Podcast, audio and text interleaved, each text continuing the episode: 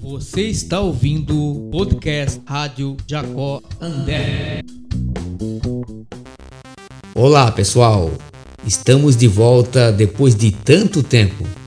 Sou o professor de Sociologia Marcos Aurélio e neste episódio contamos com as participações muito especiais da professora Samanta com dicas para o Enem, de Carlos Salinas, grande referência em empreendedorismo, e as estudantes Anete, da turma 205, e Juliana, da turma 210, que trazem entretenimento com olhar antropológico.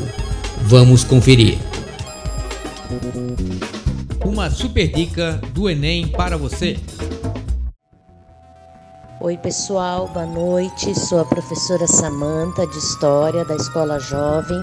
Venho aqui para dar algumas dicas para vocês sobre atualidades e possíveis temas que possam cair no Enem.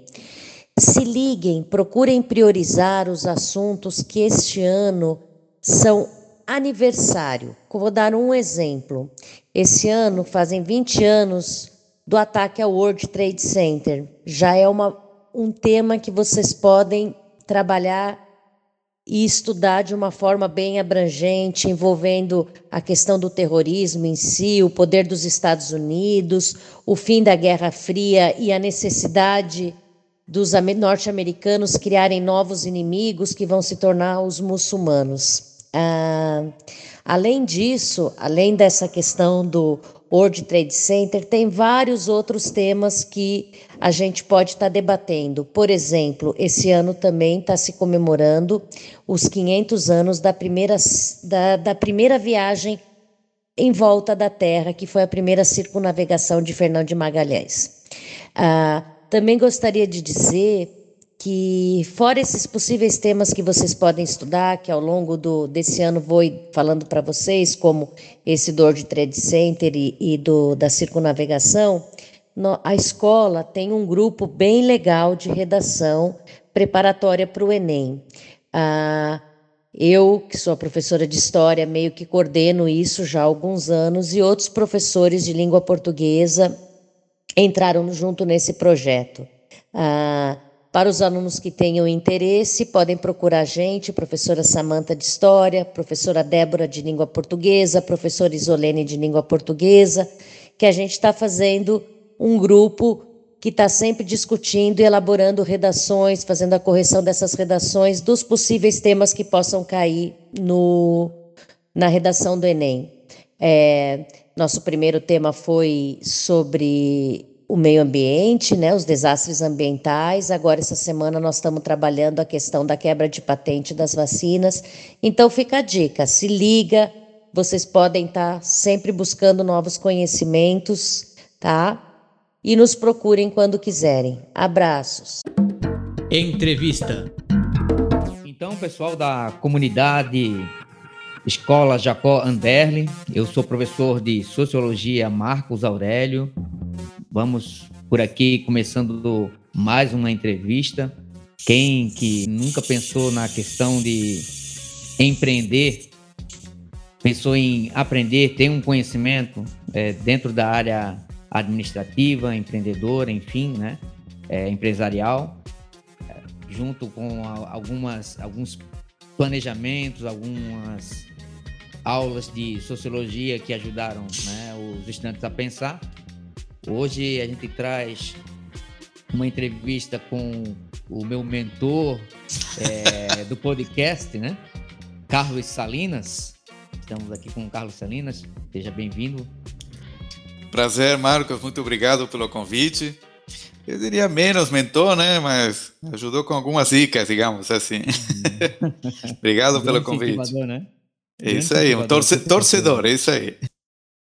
Enquanto a empreendedorismo, o que que tu teria o que passar nessa com tua experiência uh, para jovens estudantes, né? Que é claro tem as suas potencialidades, tem as suas dificuldades. Muitos dos jovens já desenvolvem trabalho, é, ajudam a família com o seu trabalho também. Uhum. E, e muito se fala na questão de empreender. O que, que pode passar aí com, com, a, com a sua experiência? Olha, Marcos, é... obrigado mais uma vez pela, pela oportunidade. Eu, eu diria que, em termos de empreendedorismo, mais do que chegar a uma, um objetivo, chegar a alguma coisa, é mais uma atitude, né? Empreendedor é, antes de tudo, um incomodado, né? Alguém que é, vê uma realidade acontecendo e vê uma oportunidade, vê uma necessidade, vê uma, uma possibilidade de fazer um pouco diferente, né? E, e nada mais do que aquele que está no início, né, começando no, no, no colégio, estudando, é, nada como identificar duas coisas. Primeiro, o, o que, que gosta de fazer. Eu sempre parto do princípio que se é uma chance a gente se tornar bom em alguma coisa, é justamente em alguma coisa que a gente gosta de fazer. Então, é, seja que goste de música, seja que goste de ser um youtuber, seja que goste de é, mexer com a internet, com jogos, com, com, com construção, mas se tu gosta daquilo, tu vai ter uma chance de errar com aquilo e não não se render, não não abandonar aquilo porque tu gosta de fazer aquilo. Se tu está no meio de um jogo, tu perdeu, tu não desiste, tu volta e, e quer vencer aquilo, né? E na vida é mais ou menos assim. O empreendedorismo pressupõe uma uma, uma ação, né? Para para tu fazer e desenvolver um, um produto, um negócio para fazer alguma coisa. E a segunda questão é, que é super importante, é prestar atenção a que, que o meio, que, que o mercado né, é, precisa. Né? É, antes, acima de tudo, quando tu vai criar uma empresa, tu vai iniciar um negócio, tu vai, enfim, fazer qualquer coisa, é, para fazer algum sentido aquele negócio, aquela empresa, ela tem que atender a necessidade de alguém. Então, ah, bom, eu vou fazer um carrinho de cachorro quente, vamos supor, né? Bom, é é um carrinho de cachorro quente, mas essa, esse, esse público que tu vai atender tem que gostar de cachorro quente. Se gosta de cachorro quente, é, esse público que tu está atendendo, ele, ele é sensível ao que? A preço, a variedade, a sabores diferentes, apresentações, o, qual que, o que, que aquele público valoriza. Quem se dá muito bem né, num, num negócio é aquele que consegue atender muito bem aquilo que o cliente espera do teu negócio. Então, basicamente, tem que juntar as duas coisas, né? A, a tua competência, teu, aquilo que tu vai desenvolver com, com prazer, porque tu gosta e vai desenvolver ao máximo, com o maior de perfeição possível, e o, o teu público, o teu mercado, né? Tu tem que atender esse mercado é, dentro do, do que o mercado vai, vai consumir e vai atender. Então, basicamente, o, o empreendedor de sucesso é aquele que consegue conciliar essas, essas duas vertentes. Então, quem está começando, se eu voltasse no tempo, né? Dissesse, bom, estou com meus 15 anos, 17 anos por aí, eu prestaria bastante atenção em, em que, que eu gosto de fazer, em que, que eu sou bom, né? Porque aí provavelmente vou conseguir é, desenvolver competências, habilidades e tal, e mais à frente vou identificar quem que pode pagar por aquilo que sou bom. E aí, e aí o empreendedorismo acontece. Então, basicamente, essa seria uma forma de hoje se posicionar, né? É, então, é, quando se fala em empreendedorismo, se fala bastante também em talento. Né? Uhum. Antes que a gente naturalize é, o talento, é, assim, falar da situação né, de, dos estudantes, enfim, é, muitos é, estão em situação de vulnerabilidade social também, econômica, né? E, e, e pensar essa questão de empreendedorismo e talento. É, É, porque muitos naturalizam isso, né? Ah, o meu colega tem talento já para isso, ele já nasceu para isso. É, o talento também pode ser construído também nesse hum. caso do empreendedorismo. Com toda certeza. O, o talento tem é, tem, tem algumas, alguns talentos que poucas pessoas no mundo conseguem, né? Poucas pessoas no mundo são Neymar, são Messi, né? É, são grandes músicos, aqueles top, né? Mas a gente não precisa ser um top, não precisa ser Neymar para curtir uma, é, um, um, joguinho de futebol ou jogar muito bem, inclusive, determinados jogos. Né? Então, é, o talento, é, quando você coloca talento como uma barreira, ah, eu não tenho o talento do Neymar, então tu, você já se limitou. Você já está colocando um, uma, uma, muralha, né, que é, é, difícil de transpor. Mas a questão não é talento nesse nesse grau extremo, nesse grau uhum. final. É, o, o, mundo hoje tem, está cheio de possibilidades, cheio de vertentes, e você não precisa ser um Neymar para ser muito bom em, em áreas diversas, né? É, alguns até dizem, ah, não, mas eu, eu não tenho dinheiro para pagar cursos, não tenho, é, enfim, não tenho meios para me desenvolver como outros teriam, né? Se eu tivesse os meios poderia desenvolver e tal. E, e na verdade não é uma verdade, sabe, Marco? É, tem talentos que são é, nascem do, daquilo que, que dá prazer. Então, é, gurizada, muito provavelmente na tua aula deve ter várias, vários que de alguma forma ou de outra brincam com de, de fazer vídeos com YouTube, né? E Hoje, ser youtuber é, não precisa de um equipamento monstruoso né, para fazer uma, um canal de televisão. Basta um celular simples e você falar daquilo que tu gosta e, e ter uma audiência que te ouve. Ponto final. É, isso, começando dessa forma, pode te levar a, a canais incríveis assim de, de possibilidades. Pode ser que não, não seja o canal do YouTube que seja o grande sucesso na tua vida, né? Mas a experiência de tu se posicionar à frente de uma câmera, de falar alguma coisa, de ir perdendo né, a, o medo de falar frente a uma câmera, tem profissionais de, de elite que não conseguem falar uma única palavra é, frente a uma câmera, simplesmente travam.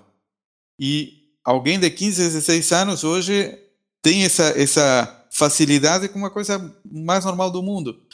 Então, a, a, a questão talento, né? Eu sempre relativizo, né? Tira, tira a palavra, se te incomoda o talento, tira isso do meio e passa a, a pensar em aquilo que te dá prazer, aquilo que tu gosta de fazer e que tu, poxa, tu passa horas sem, sem dormir, né? Tu deixa de repente de comer uma comida e tal para dedicar aquele aquele tempo que tu faz um sacrifício a mais para desenvolver aquilo que tu gosta de fazer. Isso está muito próximo a ser um talento, né? Trabalhe, investe nisso porque isso provavelmente vai desenvolver competências que talvez hoje não estejam tão claras. Hoje tu, ah, o que que vou fazer com isso? Não sei, mas desenvolve. Desenvolve porque uma hora muito provavelmente vai fazer sentido, vai ser, opa, isso aqui agora eu consigo vender, alguém vai pagar por isso que eu sei fazer, né? E outros não sabem fazer. E aí, aí começa um negócio, né? Como lidar com a, a crítica ao empreendedorismo, né? Quanto à precarização daquele que é, se diz empreendedor, né? É, quando se fala, por exemplo, acesso a, a aos meios digitais, à internet, essa, o acesso desigual, a questão também da, da alienação, né? ou seja, do desconhecimento dessa precarização por parte do, da pessoa que se diz empreendedora. Né? Ou seja, existe uma crítica que é, os jovens em si são empreendedores, é, mas que na verdade são é, trabalhadores ou, ou estão em subempregos é, precarizados aí é, por multinacionais ou grandes empresas, né? Como eu dei exemplo da, do, do jovem que faz entrega de, de alimentos, enfim, é, de bicicleta, é, e, e, ganha um certo valor por isso. Né? Então, existe uhum. uma crítica enorme se isso realmente é empreendedorismo. É, ah, vamos lá. O, o que faz a empresa, né, para como modelo de negócio e, e, e é, hoje hoje o mercado de trabalho realmente está efervescente, está mudando e vai mudar muito, inclusive, né? Hoje as tarefas tendem a, a, a ser cada vez mais mecanizadas, mais robotizadas. Tem inteligência artificial chegando para é, automatizar ainda mais coisas que hoje são realizadas por, por humanos, né?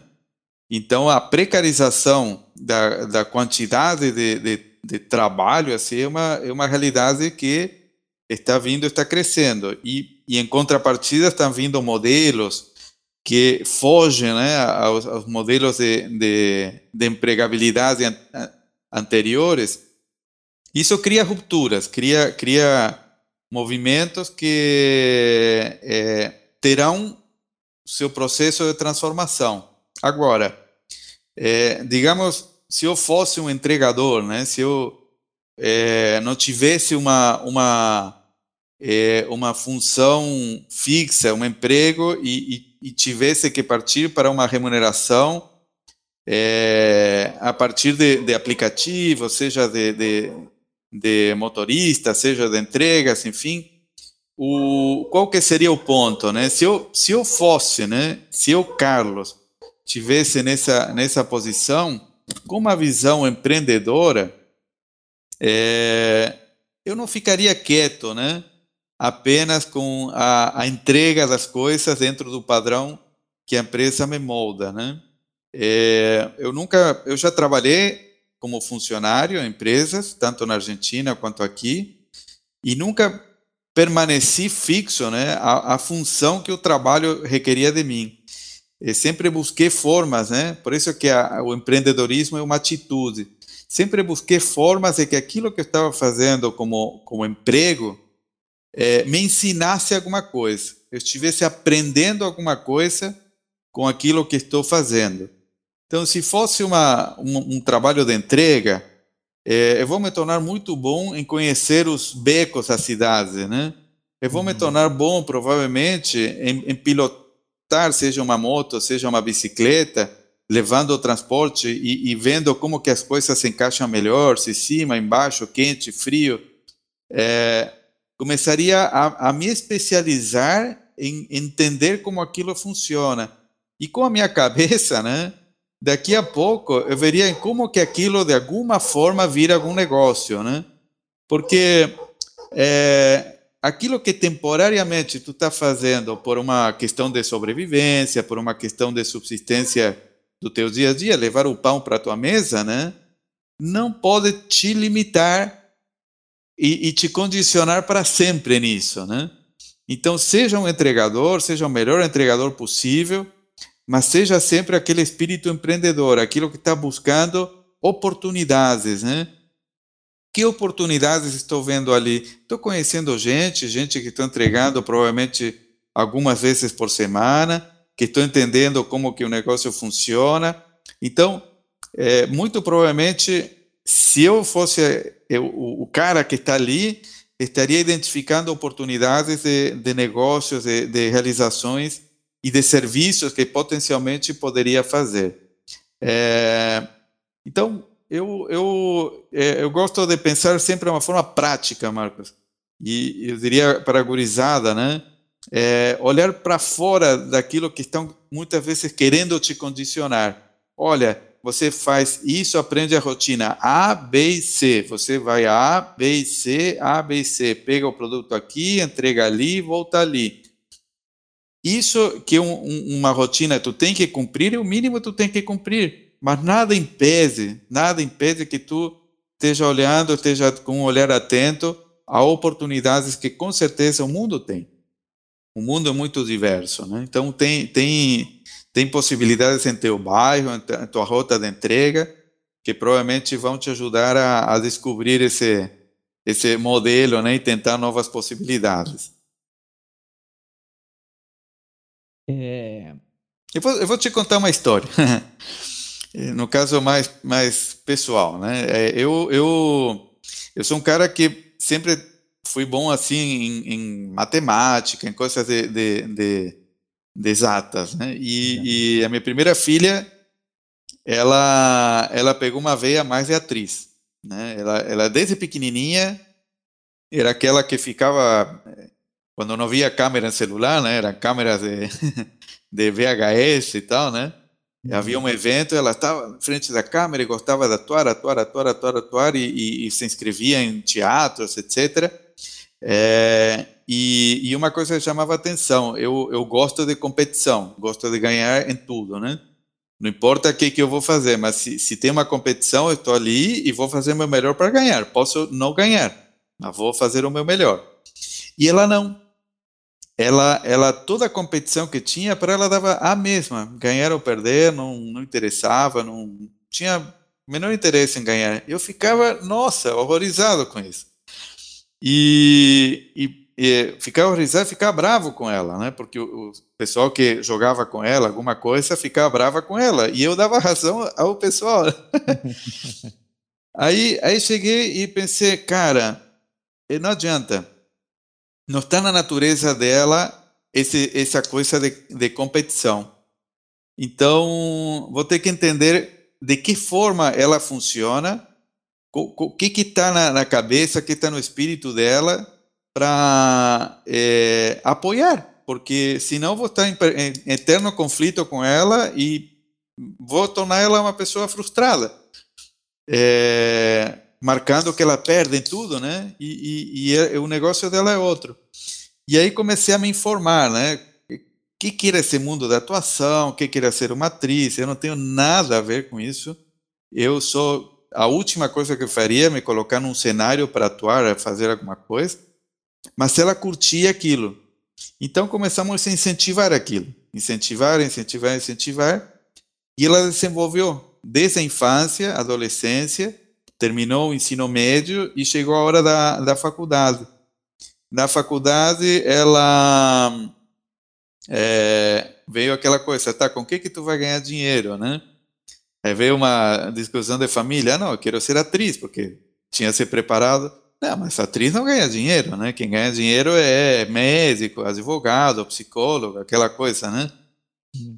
E, e, aí veio um conflito, veio, viram discussões de família. Nossa, é, não, não, tu, tu, não vai estragar. Tu faz primeiro uma carreira que dê dinheiro e depois tu vira, uh, uh, faz alguma coisa com atuação, né, de hobby.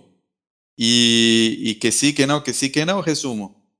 Eu terminei dando meio que uma força é, moral e, e, no sentido de, de, que ela tinha que seguir a parte da atuação. Ela é, seguiu um caminho meio inesperado, foi para a Argentina foi para a Argentina, estudou atuação, é, se desenvolveu lá, fez teatro, fez uma viagem aos Estados Unidos. Estou resumindo bem a história porque é muito longa, mas foi foi aos Estados Unidos. É, fez um, um curso de cinema, virou atriz nos Estados Unidos, aprendeu inglês lá com toda essa essa parafernália e hoje mora em Hollywood. Hoje virou mãe, inclusive, me tornou avó mas ela mora em Hollywood e, por enquanto, está mais no seu papel de mãe nesse momento. Mas ela é, criou uma carreira de atriz que levou a morar nos Estados Unidos e a se sustentar com isso. Uhum. É, então, tu falava de críticas, ela superou críticas ferrenhas à família, críticas de amigos, críticas dos professores, mas é, alguns que incentivamos, né, estavam ali é, dizendo, olha, vai dar certo, vai dar certo, vai dar certo. É, e o mundo tem uma coisa muito curiosa, né? É, a martelada sempre bate no prego que se destaca, né? Então, se você se destaca em alguma coisa, se você se torna bom em alguma coisa, é, e ganha um certo destaque, você vai receber críticas. Né? Isso uhum. é inerente ao sucesso, inerente àquilo que está dando certo. E a caminhada até lá, quando você foge um pouquinho, quando você ousa né, em fazer um pouquinho diferente, é, em certa forma você se expõe também a críticas. É, releva, faz é, como minha filha, né, que superou esses esses embates, né, e seguiu seu coração, seguiu aquilo que é, o coração estava mandando.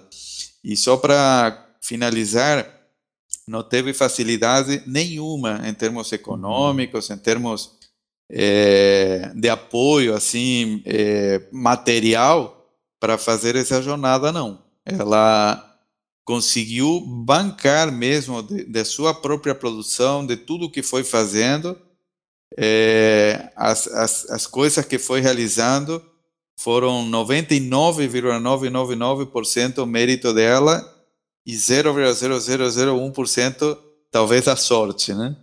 Então é, é muito esforço, né? E perseverar porque as coisas dão errado uma e outra vez, mas é essa perseverança que vai chegar a as coisas acontecerem, né?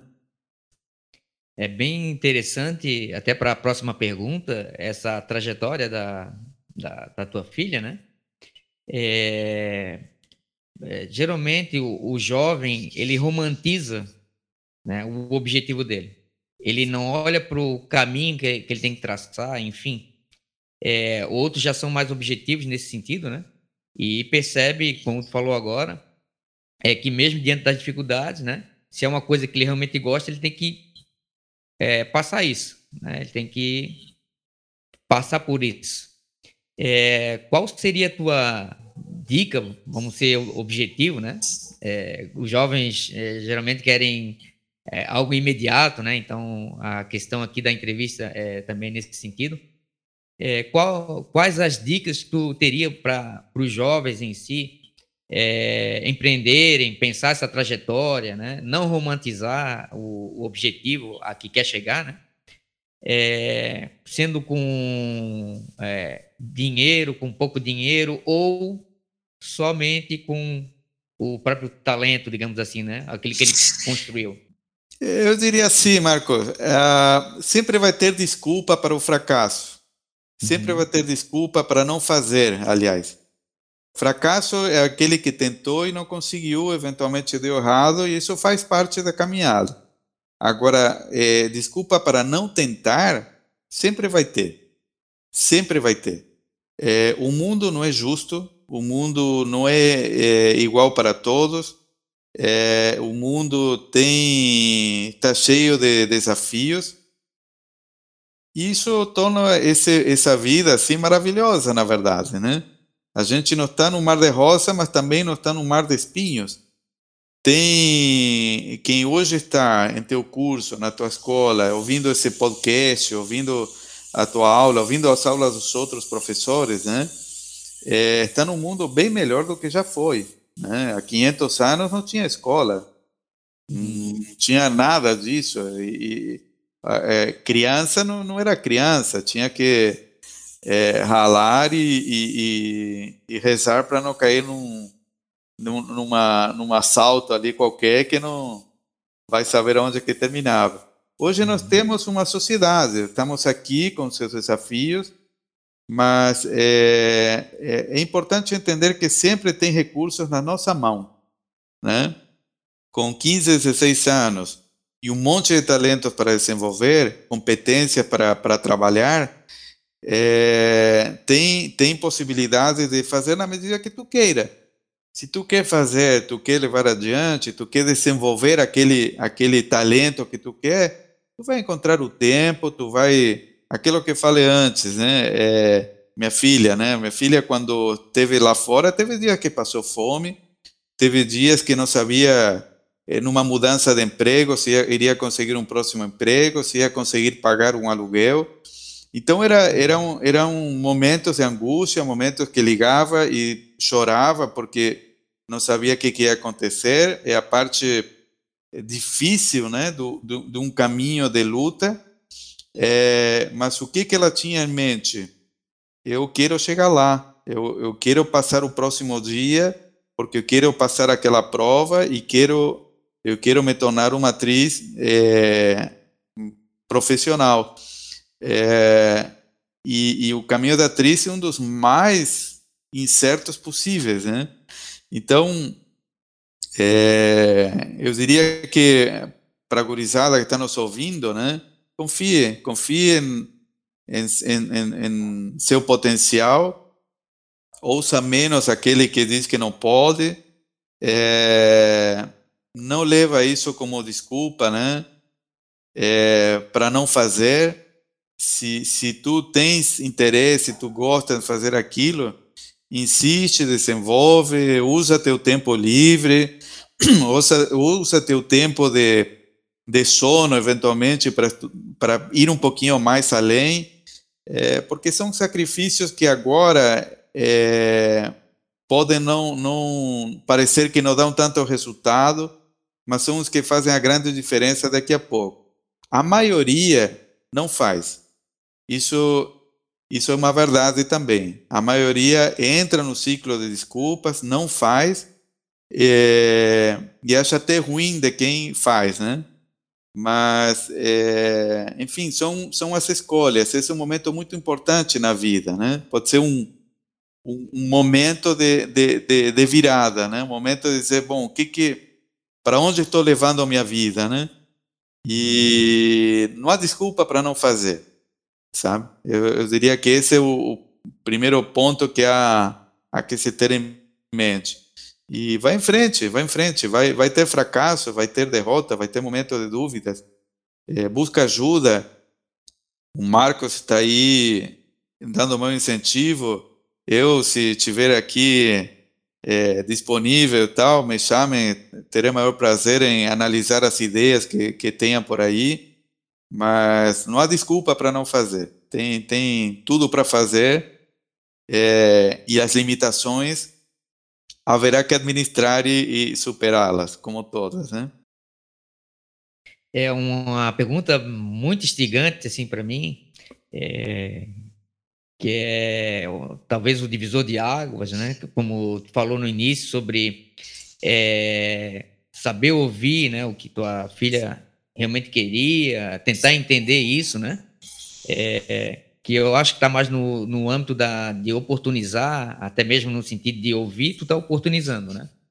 É, o, o que que tu recomendaria, né? Ou, ou como tu, tu vê essa, essa questão de um profissional, né? Um professor, por exemplo, na escola, é, poderia ter como atitude, né? Diante do, dos estudantes, porque é, muitas vezes a gente percebe que é, a gente vê potencialidade no, nos estudantes, né?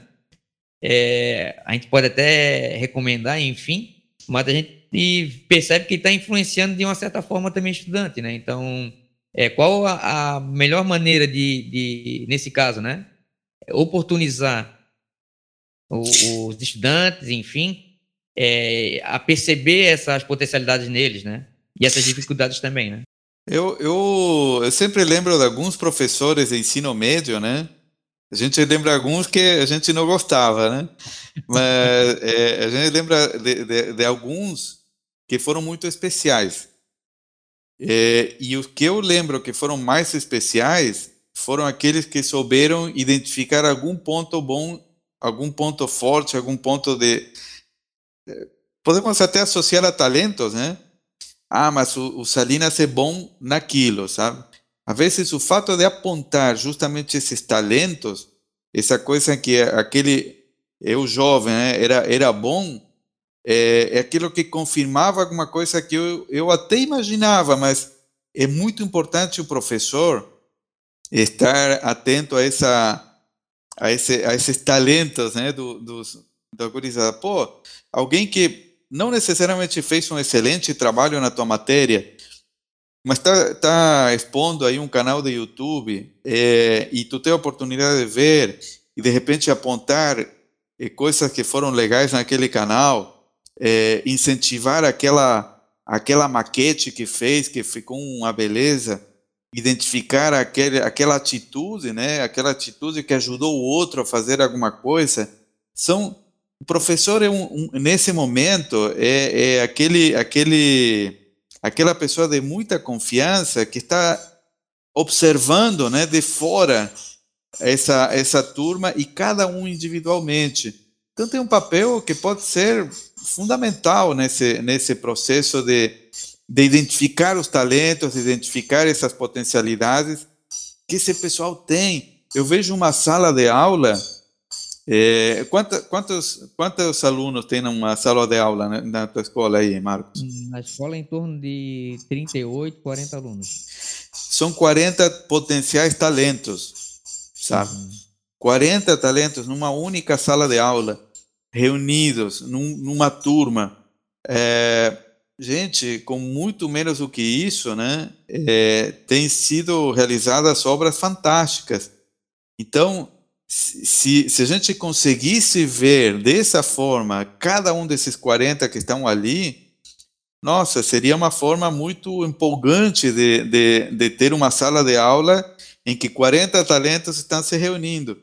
É claro, tem a zoeira, tem a, a, o momento de, de, de, de descontração, de, de uhum. fazer brincadeira e tal, mas por trás de tudo existe um, um, um ser humano ali completo, completíssimo, tudo pronto para para de, de, desenvolver uma, uma capacidade enorme. É, se, se conseguir aflorar isso, né, conseguir contribuir para aflorar isso, nossa, o papel do professor está mais do que feito, né? Então vamos Vamos encerrando a, a entrevista aqui, agradecendo a, ao nosso amigo, amigo da, da comunidade também, né, já que é meu amigo. Enfim, é, Carlos Salinas. É, espero que as dicas, né, a, as perguntas, a entrevista, o conhecimento que foi desenvolvido aqui é, sirvam imensamente para os estudantes, principalmente, né, que é o, é o público da, da nossa escola e também na questão dos professores de ver essa, esse potencial né, nos estudantes também. Maravilha. Muito obrigado mais uma vez, Marcos. É, não estou vendo a, a gurizada, né? Mas o meu, meu grande abraço, meu sincero desejo de sucesso. Eu acredito muito nessa nessa leva de juventude de hoje. Acredito de, do fundo do coração. Eu vejo um senso de, de equilíbrio, de justiça, né? De, de, de justiça principalmente, é muito diferenciado ao que eu encontrava na, na, na juventude de quando eu era jovem, né? E isso, isso é uma matéria-prima sensacional. Então, tomara que eh, se desenvolvam com esse senso de justiça, levando isso adiante e empreendendo, empreendendo que, que tudo é bom. Obrigado então, Salinas. Entretenimento como conhecimento. There are people moving in the city. They try to bring us down. Storm the Capitol building, not so pretty. Olá, eu sou a Nete Bongini da turma 205, da escola Jaconderle. No ano passado, li vários livros e várias séries de livros também. E um dos, princip... um dos que eu mais li é, ultimamente foi a série Os Bridgertons, da Julia Quinn. É, depois tem a série Homens do Texas, de Diana Palmer. É, os livros de Mariana Zapata, que são um atrás do outro, né? Não é exatamente uma série, mas são correlacionados entre si. E o, o último, que é o que eu vou falar hoje, foram as Crônicas dos Kane, de Rick Riordan.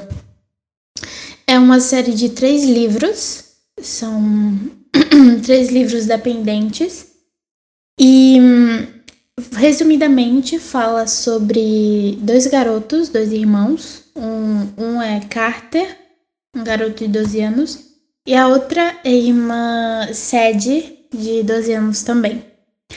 É, a história fala sobre a história geral deles, fala sobre o pai dos dois garotos, ele vive com o Carter. E ele viaja o mundo com Carter por ser um, um historiador. Ele viaja o mundo com Carter, então é, eles conhecem várias partes do mundo, várias partes do mundo, então eles têm uma grande influência da cultura. E a irmã Sede, ela vive com os avós em Londres, porque a mãe dos dois morreu. E é, ela vive em Londres, então eles vivem um pouco separados, no caso. É, então, a história em si começa quando o pai dos dois, eles ele desaparece, o pai dos dois desaparece. E ele desaparece dentro do museu do Louvre, na, na frente da Pedra de Roseta. É assim que começa praticamente a história. E esse é um resumo bem básico. E o principal do livro, assim, pelo qual eu escolhi, foi porque é, esse livro tem um. fala sobre a cultura egípcia. Então, tem toda uma história sobre os deuses.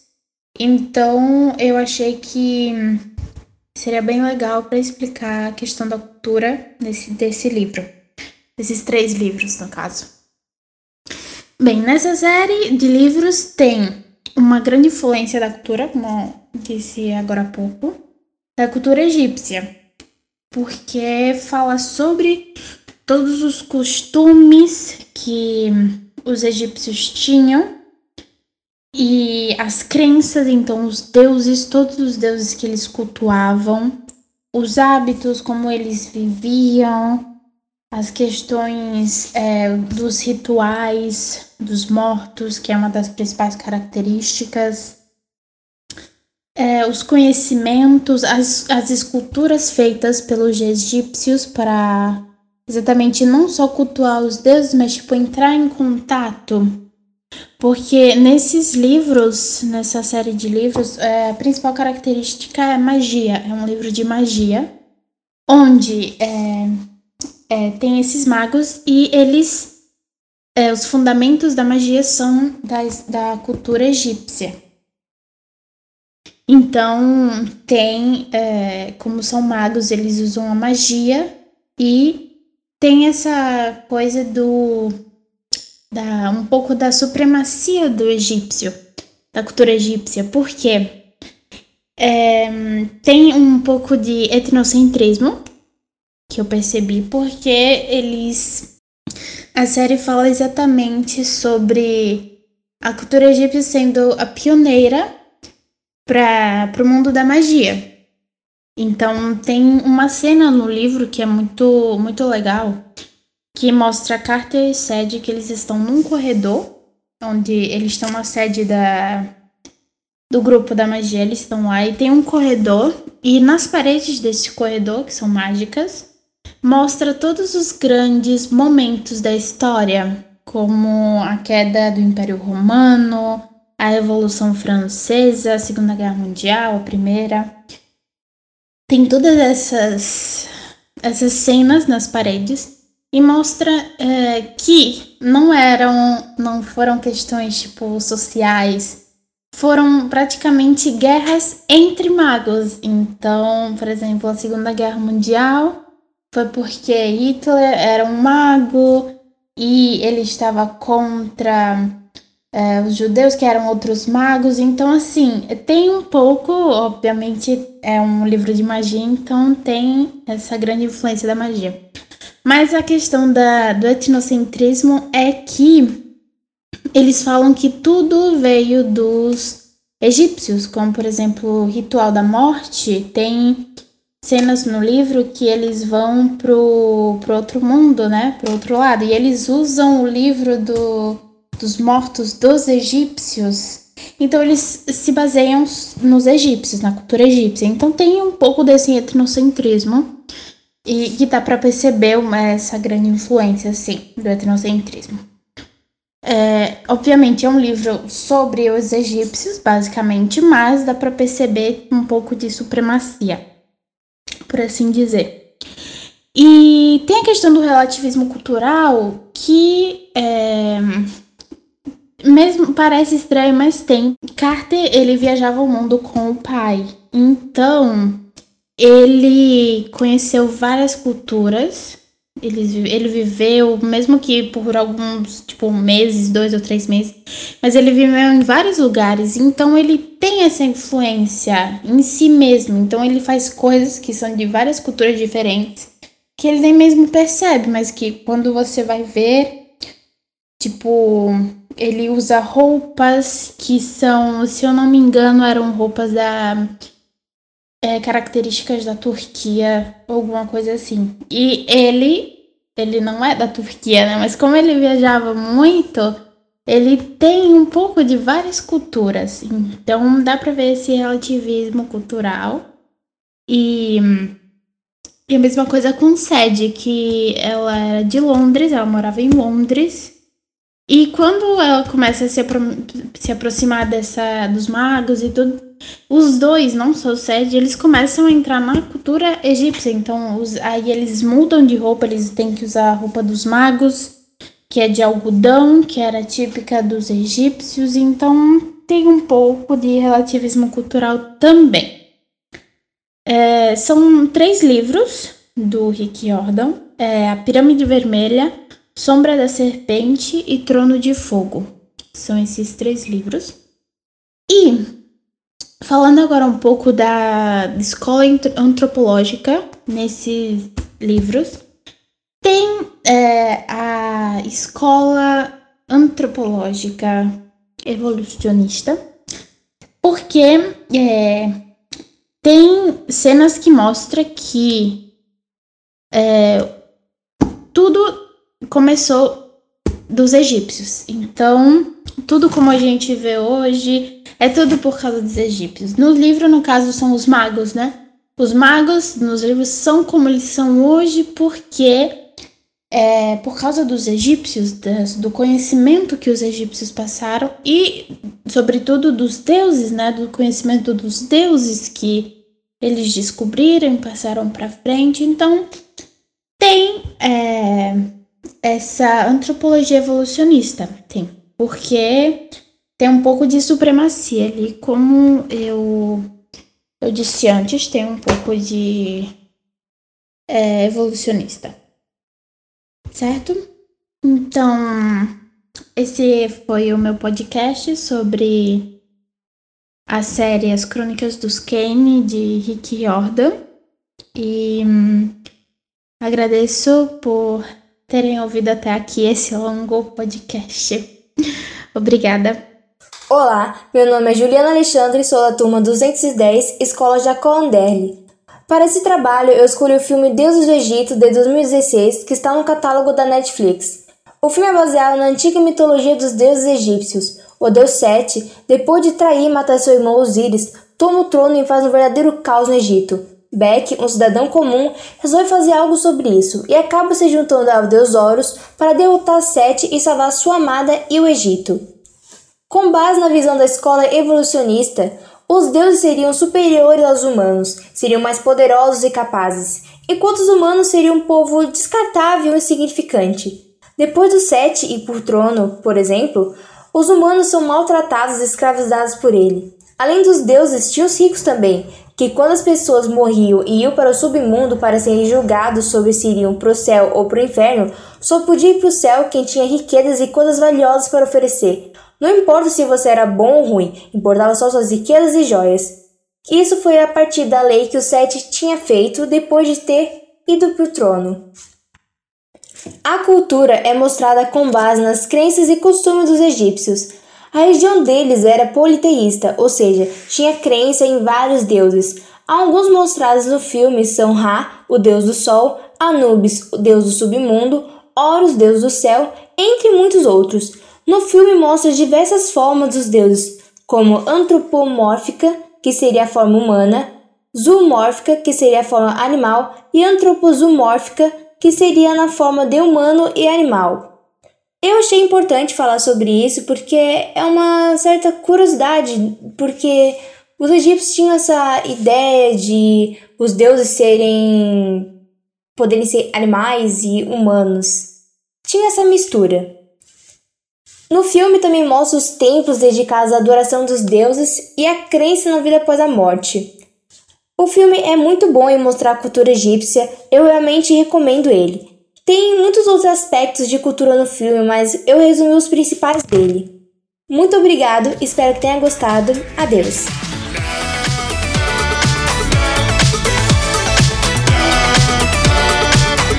Muito obrigado pelas participações neste episódio da professora Samantha, de Carlos Salinas, das estudantes Anete e Juliana. Sem vocês, este podcast não seria possível. As contribuições e sugestões são sempre bem-vindas de toda a comunidade Jacó Anderno. Acredito que esse podcast é um ótimo canal de comunicação e interação. Abraço e até o próximo episódio.